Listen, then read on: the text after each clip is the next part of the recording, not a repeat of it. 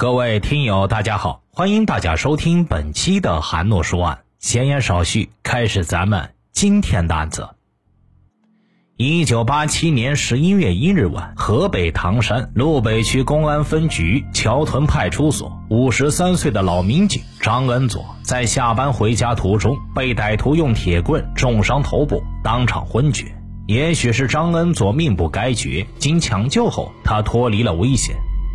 现场勘查表明，凶手在张恩佐昏迷后，有搜查他衣兜的过程，明显是在找枪。因为张恩佐当晚未带枪支，凶手没有得逞。时隔四十天以后，十二月十一日晚，路北区西窑派出所民警四十五岁的杨庆福下班途中，又遭歹徒用木棍、石头重击头部，当场死亡。其所佩戴的五四式手枪子弹被抢走。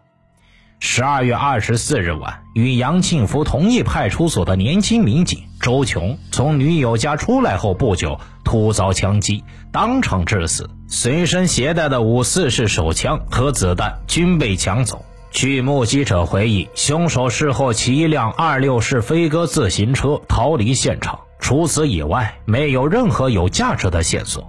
三起杀死、杀伤民警、抢劫枪支的大案，在不到两个月的时间内连续发生，一时间，唐山许多民警都不敢穿警服上下班了。市局成立了专案组，全力侦破，但几个月时间过去，毫无进展。一九八八年四月五日，是民警周琼被害百天的忌日，他的女友和他情深意重，早晨起来正在考虑如何祭奠他的亡灵。突然一声闷响，接着便是门玻璃破碎的声音。女友急忙开门，正欲下楼看个究竟，谁知道一开门就发现门后钉着一幅漫画。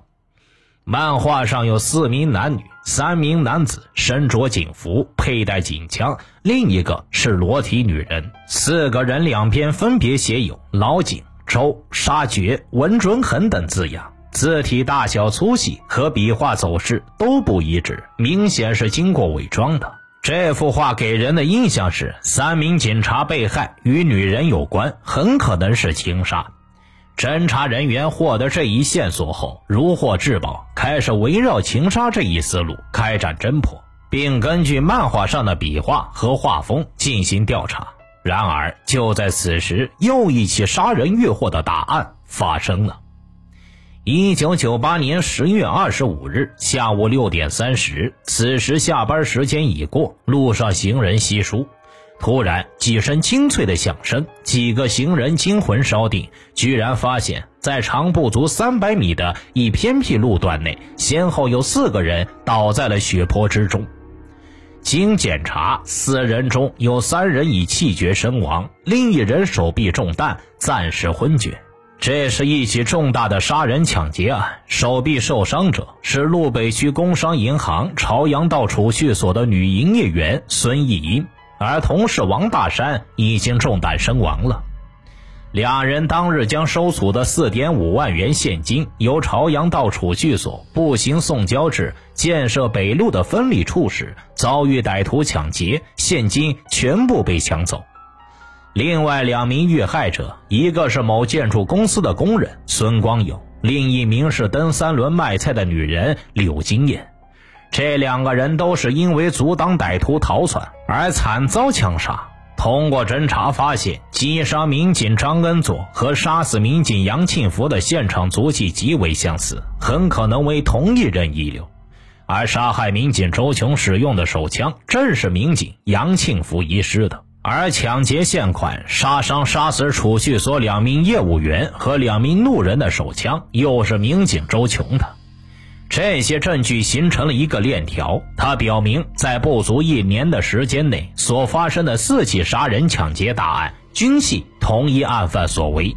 其作案动机既非诉仇报复，也不是因为争风吃醋而导致的，目的只是为了抢劫巨额钱财。但下面的问题又令人难以理解：如果罪犯是为了抢钱而抢了枪支子弹，那在杀死民警杨庆福以后，已经把枪和子弹抢到手了，为什么还要杀害民警周琼呢？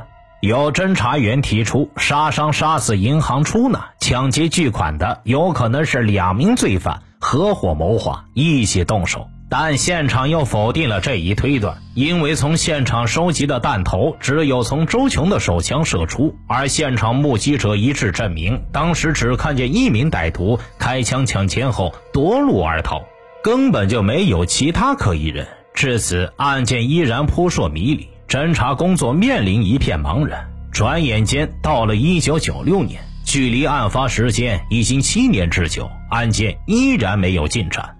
这一年，唐山市政府决定疏浚斗河，清理河底淤泥，但谁也没有料到，这件与案件风马牛不相及的决定，给那个已经隐藏了七年的杀人恶魔致命一击。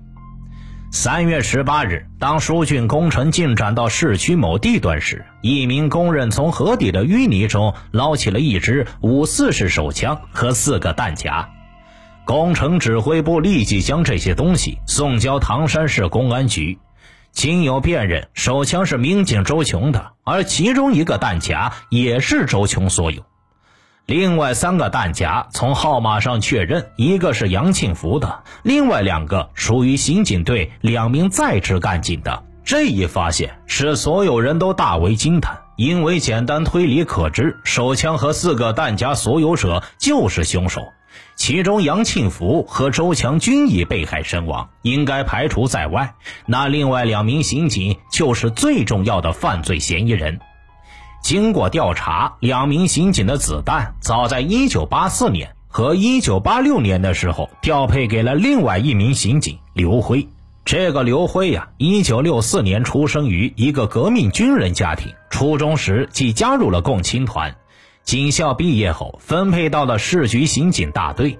由于工作积极，成绩优秀，自87年3月来，曾先后立过大功一次、三等功一次、通报嘉奖两次。一九九一年，领导对他的鉴定是：该同志思想进步，认真贯彻党的方针政策，在北京平暴期间立场坚定，旗帜鲜明，服从党的领导，积极工作，连续参与大案侦破，为稳定唐山做出了重大贡献。而更加可怕的是，刘辉一直都参与上述案件的侦破，而且还是专案组的成员之一。就在这时，一名刑警反映了一个情况。一九九五年五月十一日夜，该刑警为追查一个杀人分尸案的线索，去刘辉家里了解情况。该刑警到刘辉家敲门，听到敲门声，刘辉立即披衣下床，并顺手抽出枕头底下的手枪，边推子弹上膛边去开门。这些响声都被门外的自己同事听到了。刘辉开门后见是同事，手枪连忙掩在一旁。该刑警取笑道。我来叫门，你还用得着跟我来这一套？离开刘辉家以后，该刑警对另一位同事说：“这个刘辉的警惕性可真高啊，差点给我毙了。”可刘辉的这个警惕性揭开了一个十分重要的事实。了解情况后，领导马上到市局公安局枪库调取记录，发现刘辉的手枪已于当天交库保存，当夜他是不应该有枪的。联系到清理斗河时，打捞上来的只有周琼的，而杨庆福的手枪却无下落，这就可以推断刘辉的手枪来路不明，很可能就是杨庆福的。与此同时，刘辉也是为自己的失策暗自抱怨，自己当夜过于紧张，以致子弹上膛时发出很大的声响，但破绽既出，只好设法补救。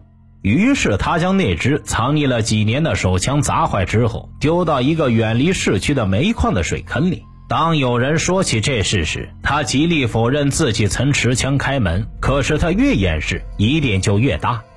其实啊，这期间早就有人怀疑是刘辉了。在案发后的一段时间，作为唐山市公安局警校教员的王秀宇，在这前三起案件的现场做了十五次侦查试验。若干年后，王秀宇已在警队中是枪神一般的存在，但在当时，他还只是一名普通的教员。王秀宇采取反侦查手段推理，把怀疑的目标划定在原来和自己同住过的几个月的学生刘辉的身上。原来呀，几年前王秀宇在唐山市公安局防暴大队时，刘辉就跟他学过手枪射击法，而且枪法很准。通过分析，他发现民警周琼被枪杀案件中案犯使用的手枪射击法同刘辉非常相似。为了能够保证模拟作案时间的测量准确性，他还专门从旧车市场买来了一辆与犯罪嫌疑人所骑的自行车相同的二六型飞鸽自行车，按照他所推算的时间，从案发地反方向骑行试验。试验证明，案犯很可能是内部人员，否则作案不会如此干净利落。王秀宇运用回溯推理的方法，按照内部人员、警察、刑警、市局刑警大队的刑警、市局刑警大队受过院校教育的刑警，逐步缩小侦查范围。后经过推理，最后他认定此案就是刘辉干的。王秀宇果断地向市公安局局长汇报，建议调整侦查方向，并自告奋勇地要求参加对刘辉的调查工作。但因王秀宇的推理结果与市局把系列抢枪杀人案视为情杀的定性相悖，公安局长拒绝调查刘辉，刘辉因此没能划入市局的侦查范围。银行出纳被抢案发后，王秀宇又一次向上级要求调查刘辉，局长命抓刑警的副局长听取王秀宇的推理，那位副局长要求王秀宇拿出证据来。王秀玉仅有推理而无证据，他只能再次无奈地离开。但是王秀玉仍不甘心，他向市政法委办公室主任汇报，主任同意王秀玉的推理，但却因无侦查决策权，他的推理又被搁置了下来。一九九一年的一天深夜，与市公安局相邻的法院内忽然传出一阵呼救声。正在市公安局值班的刑警张强和刘辉迅速披衣提枪冲了过去，在法院的办公楼内，刘辉开枪误将唐山市中级法院值班的一位审判员给打死了。事后查明，呼救人是来法院找亲戚临时借宿的人发出的，并没有发生什么案件，法院也并未过分追究两名枪击致人死亡的刑警的责任。但是王秀宇从此次枪法上更进一步的认定刘辉就是系列袭警血案的真凶，他担心自己会有一天被报复，成为下一个追杀的目标，于是便写好了两份遗书，一份交给母亲保存，另一份自己留着。之后，他貌似第四次向市公安局要求调查刘辉。却再次被市公安局否定，而此时唐山市公安局刑警支队的警察姚殿义也将怀疑的目标锁定在刘辉的身上。姚殿义是警方的模拟画像专家，在我国警界，模拟画像方面有南张北姚的说法。南张是指上海市警方的模拟画像专家张鑫，他曾参与侦破了不少大案要案。后来成为了公安部的八户之一，而北姚指的就是唐山的这位姚典义。抢劫银行出纳案发前的一周内，一位老大娘从她居住的一层楼房窗户内，经常看到一个可疑的男人在她的窗前转悠。这里是唐山市工商银行建设北路分离处，出纳员孙和王就是前往这里的时候被抢劫枪击的。而案发以后，这个男人却不见了。这名可疑的男人给老大娘留下了很深的印象。当时，姚殿义出于对目击者的保护，秘密对他进行了询问，并进行了模拟画像。根据目击者的口头描述，姚殿义完成了模拟画像。由于画像的准确程度很高，老大娘对姚殿义画出的画像感到紧张和害怕。当时警方已经组成专案组破案。不久，有办案民警反映，画像上的人很像专案组的成员刘辉。当时也在场的刘辉看了看画像，还指着自己风趣地说道：“以后啊，就照我的模样排查吧。”在当时，模拟画像并不受到重视，没人真把凶手与办案民警刘辉给联系起来。而现在有了枪弹和其他刑警的证词，刘辉终于被控制了起来。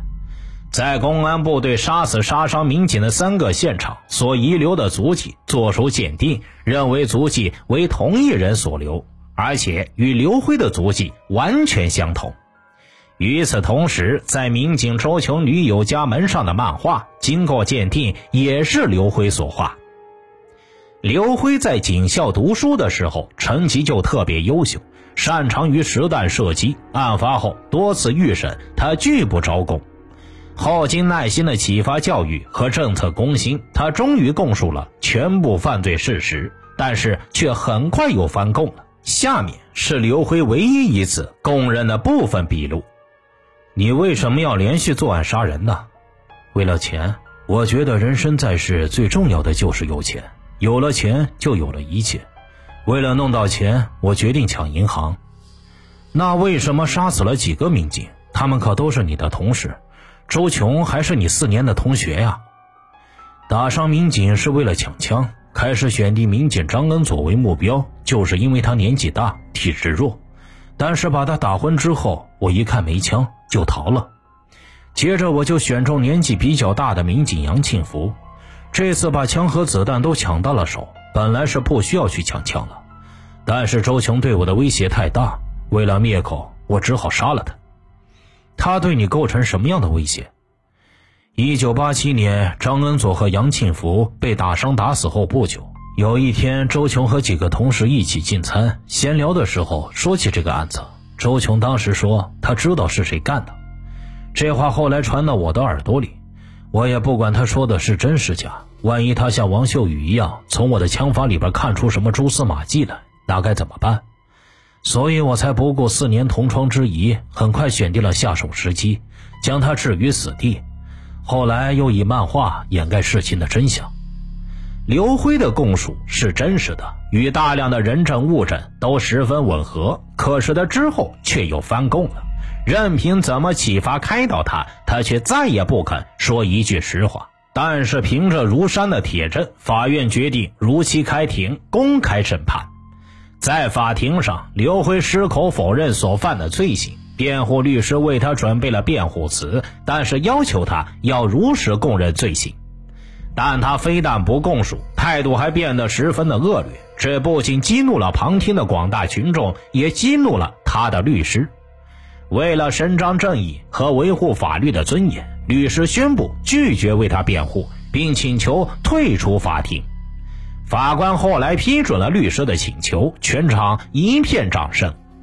虽然刘辉拒绝认罪，但他仍然被判处了死刑。在临刑前，他吐出一句话。人算不如天算，然后是长长的一个叹息。他到底是服输了，但却没有悔罪。随着一声枪响，刘辉为他所犯下的罪行付出了应有的代价。听大案要案，观百态人生。我是说书人韩诺，关注我，了解更多精彩大案。好了，这个案子就为大家播讲完毕了，咱们下期再见。